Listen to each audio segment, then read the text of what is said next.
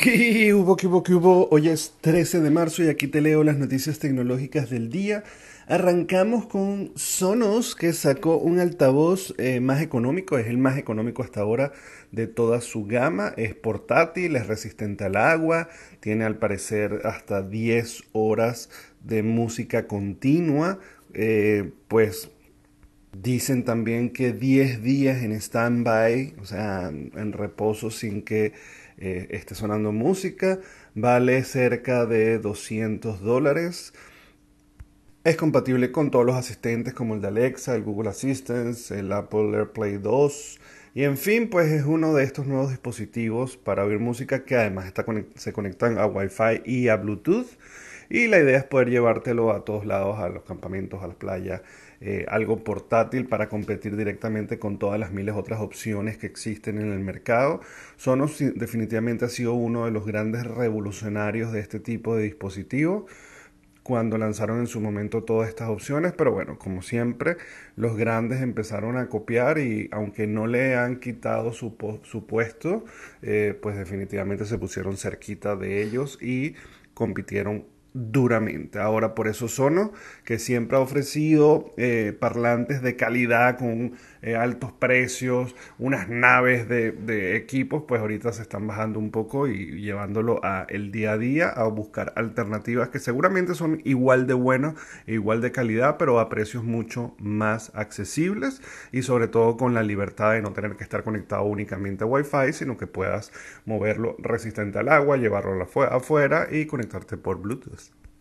Según indicaron en la nota, pues a partir del 20 de abril eh, se va a poder conseguir eh, este dispositivo en color blanco o negro. Esperemos a ver qué tal.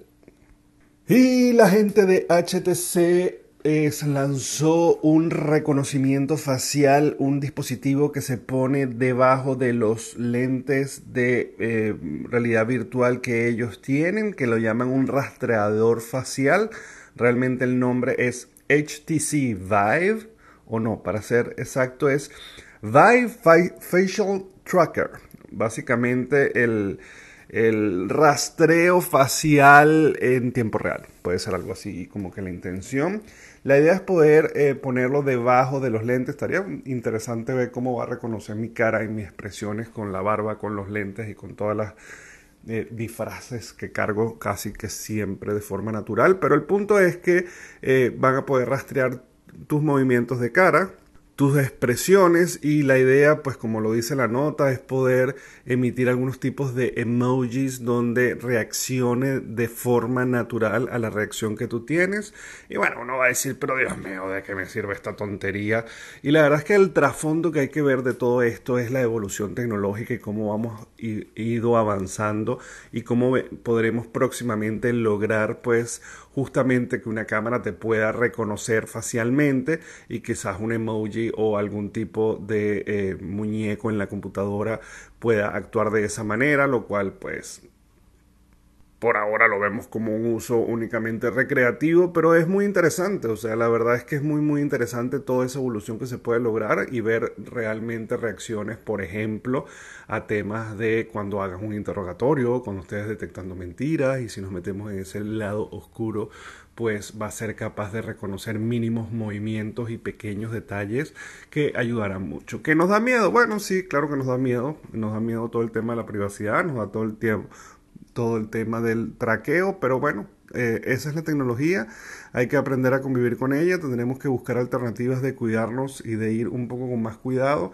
no estar conectado en sitios privados, en baños, en cuartos, en lugares donde pudiéramos tener ese riesgo, pero si separamos todo ese terror y ese miedo, pues definitivamente estos grandes avances van, creo yo, a ayudar más que perjudicar. Así que veremos qué es lo que pasa con esta nueva versión.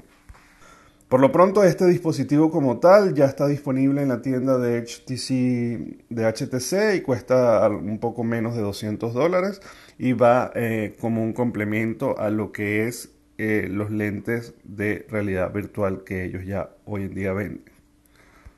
Según la nota, es capaz de rastrear hasta 38 movimientos faciales como labios, mandíbula, dientes, lengua, mentón y la mejilla. Dudo mucho que pueda detectar todo eso en mi caso con todo este poco de pelo.